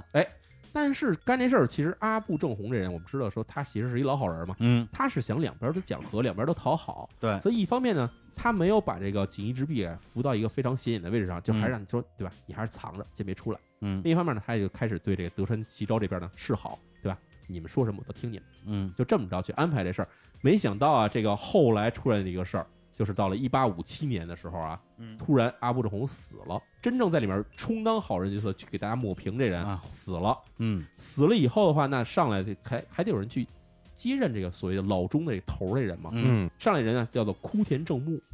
枯田家的，哎，枯田家，我们之前说过，枯田家是这个之前说的四个当大佬家之一的这一家人。嗯，对他上来以后，他也是开国派，开国派上来以后，他就带着这个老中里面这帮开国派跟德川吉昭真正开始对立了。这时候，美国又提出了一个新的要求，嘿，美国人说：“咱们既然有这个使馆了，咱们开始通商吧，哦对，吧？咱也是做生意。”嗯，但是美国人奸啊，美国人来了以后，给他们一个条约，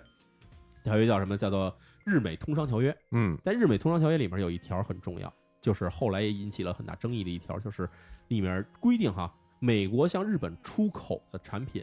以及日本向美国出口产品，关税由美国来定。嘿，两边都是美国说了算，这不是强买强卖吗？哎，，这我们知道，其实关税事儿很重要，就是啊，嗯就是我要想从你们这儿买什么东西的话。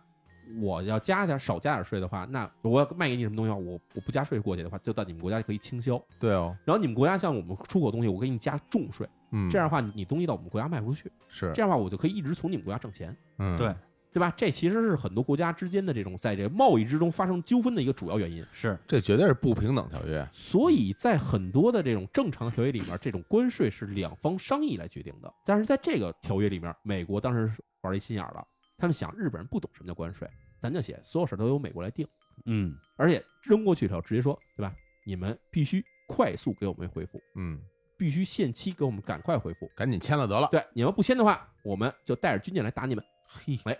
这时候其实也没说要打你们，但是呢，美国人这时候开始就开始给日本吹风了。嗯，因为时间这时候已经到了一八五七年，一八五七年是什么时候呢？正好是第二次鸦片战争中间的时候，嗯因为第二次鸦片战争是从一八五六年到一八六零年之间，那时候中国正让英法联军打得够怪惨的时候嘛。这时候美国人呢就开始说：“你们想好了哈？你看啊，这个从这个中国到日本中间，要是开我们这轮船过来的话，一天时间就过来了。嗯，过来以后，这英法这时候可是真的打中国呀，嗯他们的船要是到你们这边来的话，那可能就跟我们不一样了。我们还跟你们商量说，咱签条约，嗯，英法过来可能直接就要求割让九州岛了，嚯，还真是，对吧？那日本这边，他听了美国事儿，他们一边看着中国那边怪惨的，一边听着美国事儿，他们也害怕，啊嗯说那咱们这是不是得赶快先跟美国商量好了，嗯，对吧？那就开始找美国商量说，那我们要跟你签的条约的话，你们英法要打我们的话，你们怎么做？对那啊，美国说那英首先你们跟我们签了条约的话，嗯我们跟英法好好说，嗯，对吧嘿？法国我们好哥们儿，嗯，英国我们手下败将，嘿哎还刚打完独立独立战 争嘛，对吧？我们跟他们说，对吧？让他们不打你们，我们罩着你们。嗯，万一他们要打你们呢？我们帮着你们，嘿，就只要你保护我们在日本的利益就行。等于跑你这儿来收保护费来了，是吧哎，这时候日本想就开始松动了。日本这时候跟他商量的人，他其实中间啊，就是嗯为了商量这所谓叫日美通商条约中间的会商的这个次数啊，嗯几十次使出，一直在商量这些事儿。然后这时候日本就开始，嗯中央政权开始发生了一些变化了。对，就有人觉得说，哎呀，咱们是不是应该把这事儿签了？嗯，还有人说啊不行，这美国人没安好心。嗯对吧？美国人瞎吓唬咱们呢，对吧？这美国别说美国，英法要合族拒灾，嗯， 对吧？来了我们这儿打他，对吧？大合魂， 根性哎啊哈，，真相。但是呢，就反正各种争论，争论到最后，这时候啊，时嗯间到了一八五八年的四月份，你想这一下之间拖了就一年时间，这时候啊，日本人说这个咱们得去签这个条约，嗯签不签得签，啊得签，不签的话咱们可能就亡国。嗯，但是呢，签这条约谁去签，这是一事儿。嗯哎按说日本掌权人是将军，啊，那将军要签这字儿的话，这事儿万一后面有一个不好结果，那啊那将军等于就就背锅了。对，所以这时候，这帮老中他们就开始在一块儿商量，说咱们让谁去签这个东西。嗯老中是不敢签这东西的，啊，交给将军的话，这将军万一出事儿，咱这几个也背罪。咱们这嗯样，咱把这锅踢给天皇，让天皇去签去。我们之前说这枯田啊，嗯枯田想一辙，枯田去找天皇去了，说：“哎呀，求天皇下令哈，嗯下这个谕令啊我们来签署这个日美通商条约嗯对，。因为天皇是一个这个权力的象征嘛，嗯是不是？哎，”这时候，天皇让天王背锅呀，对这个 啊，天皇不是，傻，啊对天皇呃不行，我这个看不见字儿，写的是什么？对，我天皇 这不懂英文啊，天皇拖了几个月时间，就迟迟不见使臣，就不见面儿。你看，他知道他来干嘛来的，就是我不签，啊，嗯不签。最 后使臣没办法了，回去了，回去。然后这时候德川庆昭出来了，德川庆昭说：“怎么搞的你？嗯，条约签不签？哇折腾到现在，你怎么办？”不是这哥们儿是一是一混球不是他呢，跟跟谁说呀？跟枯田说啊，哦说对啊哦，你这事儿怎么办的如此不利？一个条约怎么签这么长时间不就签下啊来？啊，枯田说这要不然你签，要要不我就对吧？找这个我找将军商量商量，对吧？找德川就是新上来这个啊就是傻乎乎这哥们儿，这这孩哥们儿子，上台以后改名叫德川家茂了，哦，对找他去吧，原先叫德川庆庆福嘛，对，叫人家家茂将军，对家茂将军说这个签这个条约啊，天皇不签，啊您看您签吗？这这德川家茂说他他不签，我也不能签呀。啊，说那咱怎么办啊？不是真傻这孩子啊啊，那啊这，那怎么办呢？那怎么办啊？说这样，咱们啊找一个能顶锅的人哎嗯啊，找一能顶锅的人，找找谁呢？找谁呢？咱们好几百年前啊，啊咱们有一职位叫大佬，哦，哦，咱们可以把大佬恢复，让大佬去签， 这大佬没有好几百年啊，这个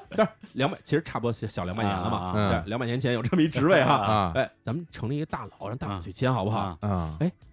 大佬好像行，哎，大佬说了算，哎，但大佬说让谁当？哎，哎，这时候啊，德川庆昭出来了。德川庆昭说：“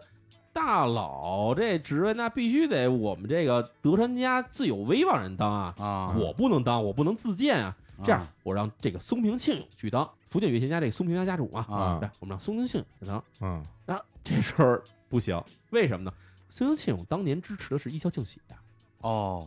对吧？对啊，这个我现在我为了甩锅，然后要选一大佬出来，嗯，我是准备要害这大佬，这大佬嗯可能是挺难干的一活儿。对但是他把这事儿弄完了以后，他这职位他不退了，他开始把我这个将军地位架空了以后，他嗯开始干他那些事儿，怎么啊办？嗯这时候这个将军这时候心里有考虑的，嗯将军说不行，咱不能让这个宋明庆勇来当，而且按规矩来讲，嗯他也不能当大佬，因为大佬只只能出自那四个外姓，没错姓德川或者姓松松平的人不能当大佬。没错是这么想的，所以当时这个直接将军啊，这个德川家茂直接说说不行。这个松平啊，松平老师虽然德高望重，虽然这个人望很高，但是呢不合规矩。嗯哎，规矩要排下来的话，大佬只能这四件人来当。那么咱们来选谁呢？咱们选啊，咱们选锦衣直弼来当。他想是啊，这大佬职位出来，我肯定第一件事是来出来给我顶锅的。嗯但是之后大佬这职位他什么时候要退就不好说了。嗯，那么我必须得选一个我这边的人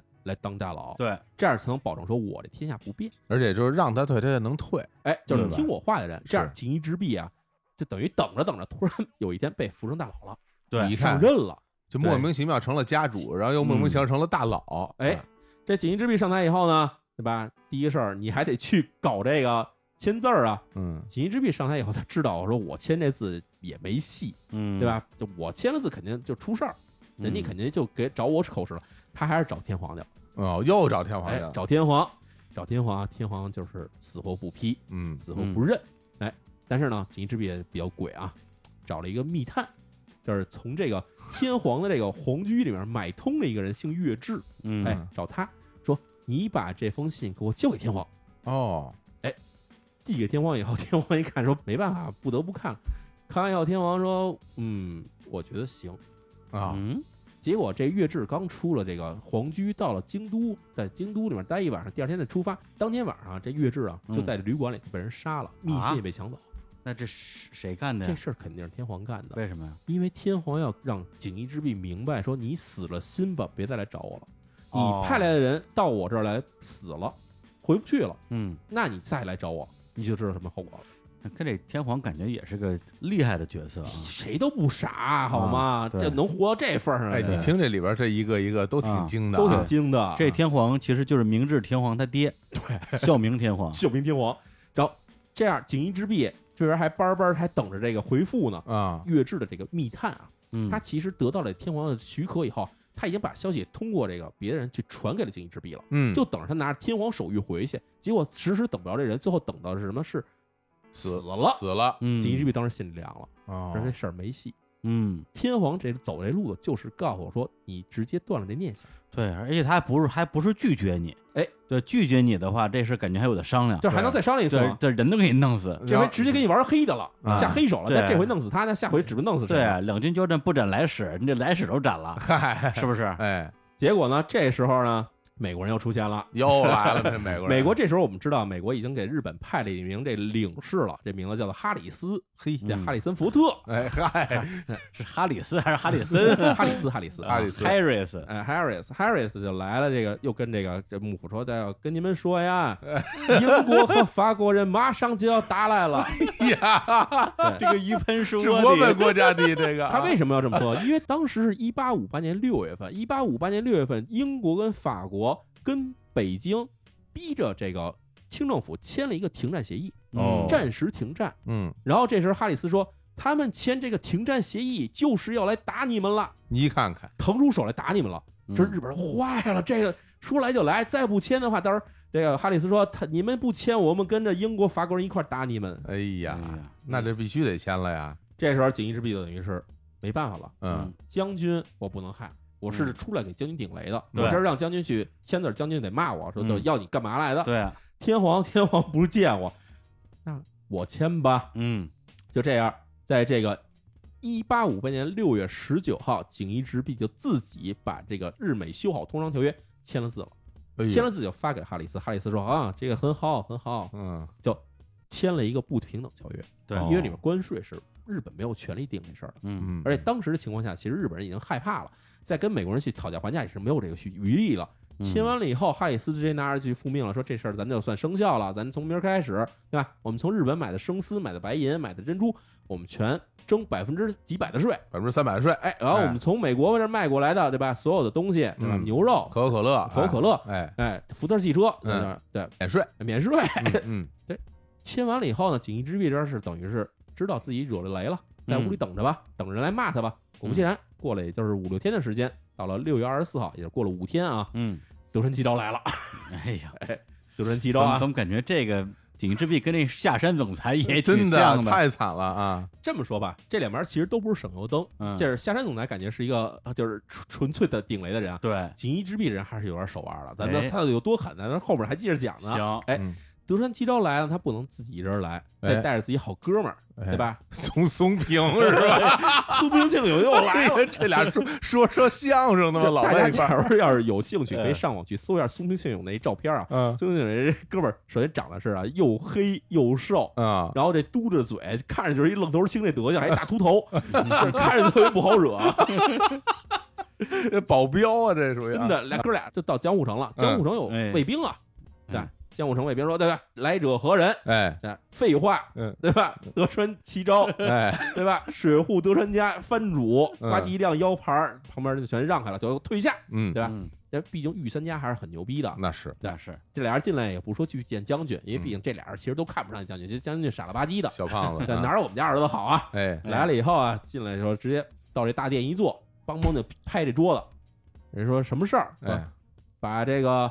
这个锦衣之弊给我叫来。嗯，嗯，您是什么事儿？别废话，叫来。嘿，哎你看锦衣之弊来了以后，哎呀，这见拜见两位这个德川嗯松平大人，哎这德川齐昭谱儿特别大啊！嗯你一个下人，你怎么能跟我面对面说话？你给我滚出去！啊，你不让我来还出去，他有一个规矩是什么呢？嗯就是啊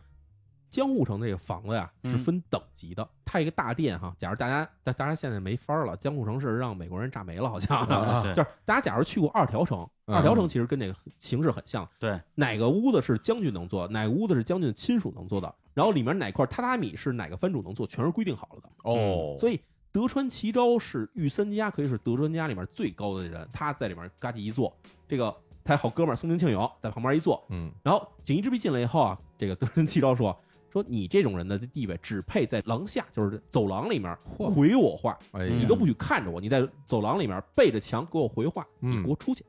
嘿，锦衣之弊的没辙呀、嗯，嗯这对吧？人家人家这血缘关系是。嗯人家的天下呀，这对个啊对锦衣之弊乖乖出去，在门口跪下了哈。嗯对，然后这样德仁齐昭跟他说说，哎，锦衣之弊啊，我问你，这个签这个日美修好通商条约，你是得到了将军的旨意吗？啊锦衣之弊说，将军没没没没没没签。哎然，后那天皇旨意拿到了吗？天皇也没签。那你怎么就大胆说敢给我们德川家天下给卖了呢？嗯嘿，锦衣之弊说，这个你也容我给您解释两句哈。嗯啊，说你也知道现在天下形势如何如何，嗯清政府那边让英法联军给揍的，对吧？北京都丢了，圆明园都烧了。嗯哎，然后这边我们这个美国这边也逼着我们说，我们要不签的话，他们弄不好跟英法这沆瀣一气来揍我们。哎然后这时候德川齐昭说：“说我让你说话，你再说话，对吧？我不要听这些解释，嗯我就问你，你对得起德川家康当年建立的这天下？你对得起圣祖德川家康给你们锦衣家的这些荣耀吗？”对，家康宫地下有知，对，说你们锦衣家的代代给我们德川家为狗为奴，嚯对吧？我们说什么你做什么，现在你怎么敢自己独断专权，嗯，对吧？就是痛骂一顿。哎呀但是呢，毕竟啊，这个锦衣之弊是幕府大佬，说什么话也嗯是将军手下的人，对对吧？你就算当面给他砍了，你也是有罪的。对对，所以呢，这个德川齐昭啊和这啊个松平信勇俩人就啊骂了一通，骂了一通，气势汹汹就走老了。骂完就走了，骂完说：“告诉你等着，小子，等着等着啊，嘿哎，放摇人儿去，放摇学人别走， 哎等我哦天啊摇人儿 去。哎”锦衣之弊说：“你等着，我也摇人儿去。 嘿，”这时候啊，说的是六月二十四号事儿，到六月二十五号的时候呢，干了一个事儿是什么呢？我们其实之前讲了这么多东西，其实发生的时间都非常短。到六月二十五号的时候，其实这时候才刚刚宣布，就是之前说那德川庆福正式继任将军。哦，那时候才继任，之前其实一直是一个准备，哦，到这时候才宣布他继位。嗯所以到这一天的时候呢，锦衣之弊啊，就拿着这个德川家茂，对吧？嗯说德川家茂宣布就任这个幕府将军，正式继位。嗯，把这事儿宣布出来以后，其实不为别的，只是为了说，我现在身后这个人，我支持的人，这人是将军，天下人，天下人，对吧？你们之前不是骂我吗？嗯对吧？你们不是说我吗？对吧？您等着嗯啊！果不其然啊，再过了十天的时间，到了七月五号到六号这时候，这个锦衣之弊就传了这个将军手谕啊，说是将军说的话，其实指不定是谁说的。这手谕是这么写的，哎，宣布啊，这个水户藩主德川齐昭，然后这个越前藩主松平庆永以及一桥德川家的一桥庆喜，啊，从今天开始隐居谨慎，嚯这俩词儿什么意思啊？隐居，第一，你不能当藩主了，哦，藩主位置让出去；第二，谨慎，谨慎什么意思？不许出家门儿，就相当于是这这个软禁了，是吗？就是基本上就是说，第一，你没有正式官职了，嗯你没有这个身份地位了；嗯，第二，你行动受到限制了，就是免职加软禁嗯了。免职加软禁。然后什么时候解除呢？等另行通知。哇，这下痛快了，让雷你厉风行啊，让你骂我啊哎，但啊！是过了十天啊，把这事儿全准备好了以后，直接把这扔出来以后，这是这是怎么解释这事儿哈？第一啊，嗯啊，德川齐昭跟这个松平信勇这两个人，其实是在当地都是非常有实力的藩。嗯他们要真的说起兵造反的话，这个是其实是不太好收拾的一个事儿。嗯然后把他们两个都已经给宣布说你们软禁，嗯，而且软禁呢还不是说就是你在家里不许出来嗯，还是不许让别人见你，哦，就是直接切断你跟外界联系我。而且你还没有职位了，这样你再上来的新的藩主到底还是不是听你的这事儿就不好说了。嗯我们把这事儿渡过去了。明白，所以等于他通过将军手谕、锦衣之弊，直接把自己的最大政敌直接给算是排除了。还有那谁呢？那个什么一桥的那要个，庆喜嘛，嗯，哎，对，而且这个当时的新的将军肯定也愿意啊，对啊这，当年都是反对我上台的人啊。看起来是解决了，但是呢，别忘了还有天皇那边呢。哦，这时候水户家没闲着，是这个德川齐昭哈。嗯虽然说接到了说隐居谨慎这个命令，隐居肯定是隐居了，嗯，面上的事儿得做，但是我在自己家宅子里待着，我出不出门，我见谁这事儿谁也不知道，嗯，所以以他呢就派密令啊找了密使去见天皇去了。嗯跟天皇说说，天皇大人，对吧？说这个锦衣之弊把我们全弄了，嗯，下面一步说不定就要弄你了，嘿，对吧？说您也得得出把力呀、嗯，哎，这时候天皇呢就发了一封信给锦衣之弊，说你来京都亲自面见我，嗯，对吧？我要面见你，你要给我解释解释这个签约是怎么回事儿。我这个必须得去是吧？这天皇天召见，皇召见，对啊，哎就天皇虽然没有什么实权，但是有影响力。而且他把锦衣之弊从这东京给支出来，从江户给支出来，嗯这路上要出什么事儿可就不好说了。哎，还真是啊。对吧？这一目的就是把你从江户给我叫出来。嗯，锦衣之弊明白这事儿，锦衣之弊不敢去。嗯，锦衣之弊先是躲啊，这你之前怎么躲我，我现在怎么躲你？啊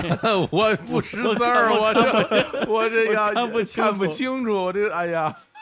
这时候这对吧？这时候说说对吧？我这不行，我我我不行啊，我不认识啊，对吧？像京都那路我也不知道怎么走啊，反正各种推脱。最后啊，这个没办法，实在没办法，因为天皇这种事儿，他肯定是发过来以后肯定是公开的，哎，对吧？你老不去，脸上挂不住。锦衣之弊这时候呢，就派了手下一个老钟，就去找这个天皇去了。嗯，对吧？有我这个经办人，对吧？他当时全在场，我这边呢在江户，我正事太忙走不开，我派我手下人，他什么都看见了，他去给您讲这事儿。哦，等于说他现在这大佬这这职位还没退呢，大佬这位置都还退不下来了，还是大佬呢，啊还是大佬。哦，派了一人过去以后，那天皇肯定不可能对这人怎么着啊？但是天皇这边话至少是嘴被堵住了，嗯，顶多也是有点失礼，但毕竟是国家大事为重，嗯，对吧？我你忙正事儿，那我也没法说非把你薅过来，嗯没办法，天皇这条路也堵住了。这时候出了另外一个事儿是谁呢？就是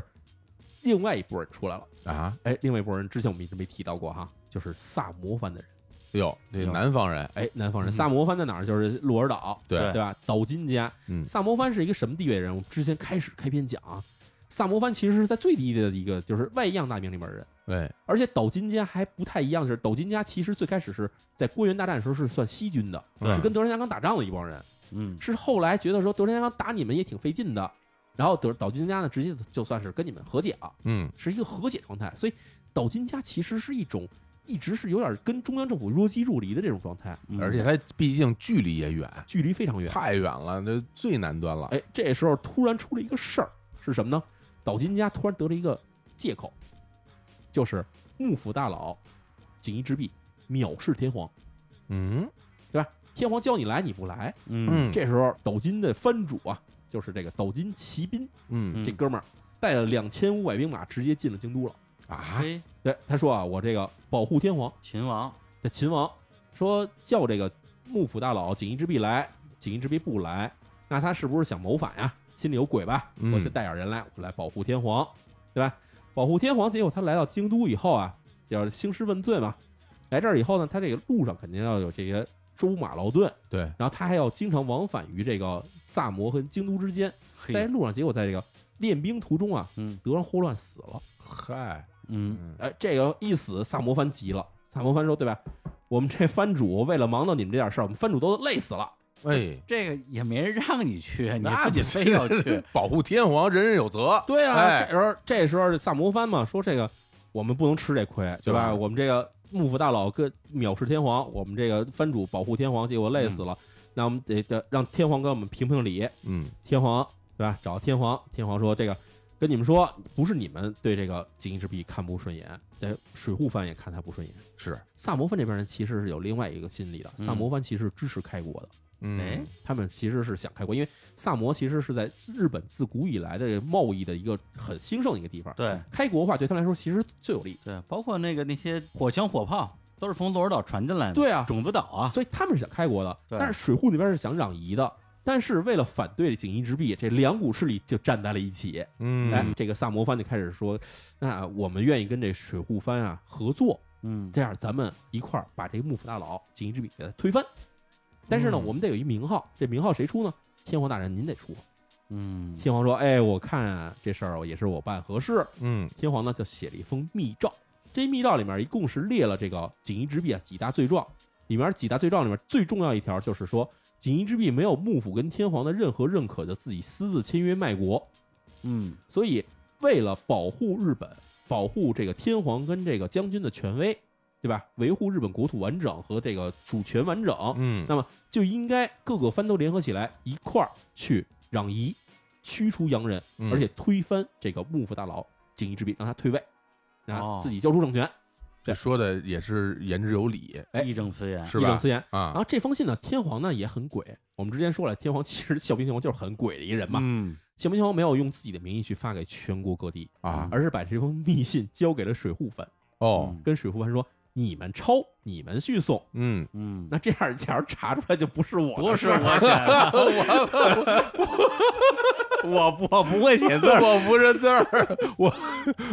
我口述的，但是他们写成这样，我也没办法，是吧？啊对吧？这事儿这你能看出天皇有多鬼，这天对吧皇太贼了，这天这皇事儿也都挺贼的。嗯水户藩收这事儿以后，水户藩也愣了。嗯水户藩说：“我们以为你一下全发了呢，就只发给我们了。 嗯，那这事儿要流出去的话，对吧？这就好像你讲一个这个某个人的这个小秘密，哎，嗯哎，这小千万别跟别人 说啊，哎，这这人只跟你说了，你把这事儿说出去以后，这事儿只能是你说的。对，因为水户藩这人很作辣呀。对，嗯水户藩这个其实啊，其实里面是有这个幕府的眼线的，肯定得有。哦对吧对对锦衣之弊这人那么贼，肯定有眼线。是，这个水户藩收这封密信之后，结果锦衣之弊当时就知道这事儿。嗯嗯锦衣之弊呢，这人也挺刚的啊。嗯，锦衣之弊就跟这水户藩这藩主，这嗯就说啊新的藩主是啊，吧？新藩主就就接替德川齐昭这人，但是德川齐昭其实还是实际主掌控人，哦因为他虽然隐居了，但是我们之前说了，这个嗯隐居其实是管这事儿的人啊、隐居大人，隐居大人啊，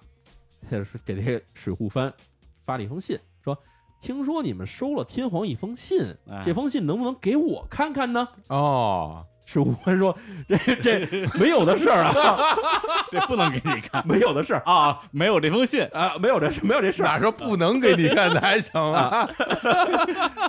锦衣之弊说说的这个信内容，我这边已经有一份抄本了。嗯哎，说这事儿你们怎么办啊？我给你们出一主意，嗯哦，我们啊这方面啊，假如说这信你们要抄出去送往全国各地的话，那么幕府大权在我手里，我嗯肯定会叫这个所有的权力去打你们，嗯你们这个藩就去整个革职，该革职革职，该杀头杀头，整个全家灭门，玉锅端，一锅端。我这人说话算数。嗯嗯然后，但是呢，你们要是说不把事儿发出去，我给你们指一条明路，怎么怎着么呢？呢？你们把这封信啊原封不动给天皇退回去， 嘿，这是一妙招啊！我这个就等于说是这个又反过来将天皇一军嘛，将天皇跟水户与君嘛，嗯，真的这事儿是一真是一妙招儿。嗯您把这封信退回去，当这事儿什么事儿都没发生过，嗯这样的话我们也不予追究，这样好不好？嗯水户藩这边正想着呢，这时候这个我们之前说那个刺儿头德川齐昭啊，德川齐昭这时候真怕了，嗯，因为他怕什么啊？嗯他怕的是自己家整个被灭，是，嗯他自己觉得无所谓，但是这家被灭怎么办？ 这时候德川齐昭把这封密令拿到了自己这个啊水户德川家的这个祖庙啊，啊，就是供奉着水户德川家各代祖先的这个庙里，嗯各 位牌位后面藏起来，天天自己在那儿守着，谁都不让进，就怕真有人，因为其实这事儿其实很重要啊。 嗯，这封信在这个水户家手里，水户家是有是有主导权的，对对对，对吧？我要真把这封信按照这个锦衣之璧说的退回给天皇了，那以后我们可能就是锦衣之璧的狗了，对对对，对吧？他说什么是什么，有短在他手里。嗯我们要是给他发出去呢，那可能是我们这番可能就真的要完蛋，嗯，所以他也不知道怎么办，就藏着。哎呦，这时候水户藩里边出事儿了，嗯水户藩里面有一帮尊王攘夷派嘛，就是嗯以天皇为大头儿，嗯就是想天天想杀洋人这帮人，可以算是一种过激派。过激派出来了，过激派说说我们藩主嗯，这时候怂了，怂了，哎，但是呢，我们不怂，来，哎，我们要抢这封信，哎，抢着要我们给他抄出去，送到天下各地，你哎看，昭告天下，去讨伐锦衣之弊，这帮人就站出来了。那么这帮人站出来之后，结果没想到啊，就掀起了一场可以说是波及了全日本的大动乱。哎哎 呀，呀，哎，这时候离我们说的最后暗杀其实还有一段距离，但是这些人的事儿我们不得不说。嗯那么什么时候讲呢？咱们下期再讲。啊 哎呀，哎呀，哎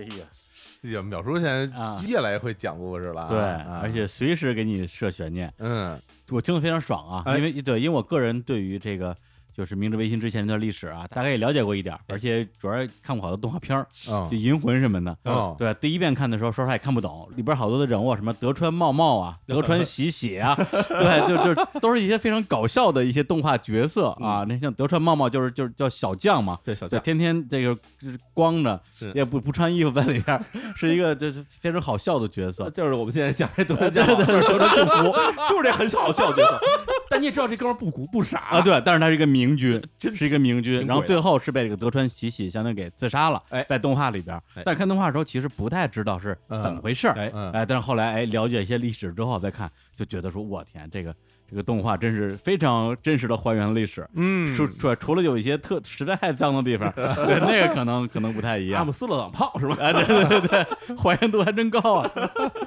哎，接下来呢，我们放就别放歌了吧不，放歌了，放点刺激的。哎，哎，放一下，我们就在今天上线的《李淼谈怪谈》嗯这档音频付费节目的精彩片花，哎呦，那真特别刺激。特别刺你说。我就不，我就晚上我都不敢听。行，那大家听完片花之后，如果喜欢啊，可以去蜻蜓 FM 或者我们的有赞小程序来购买这档节目。哎，那蜻蜓 FM 您就打开 APP 搜索“李淼谈怪谈”，就可以找到我们的节目了。呃，有赞小程序这边呢，您关注我们日坛公园的微信公众号，就叫日坛公园，在后台输入“怪谈”就能收到具体的收听和购买的方式了。那我们这节目就先聊到这儿啊，我们下期跟大家接着回来聊。，好嗯，大家拜拜。拜拜，拜拜。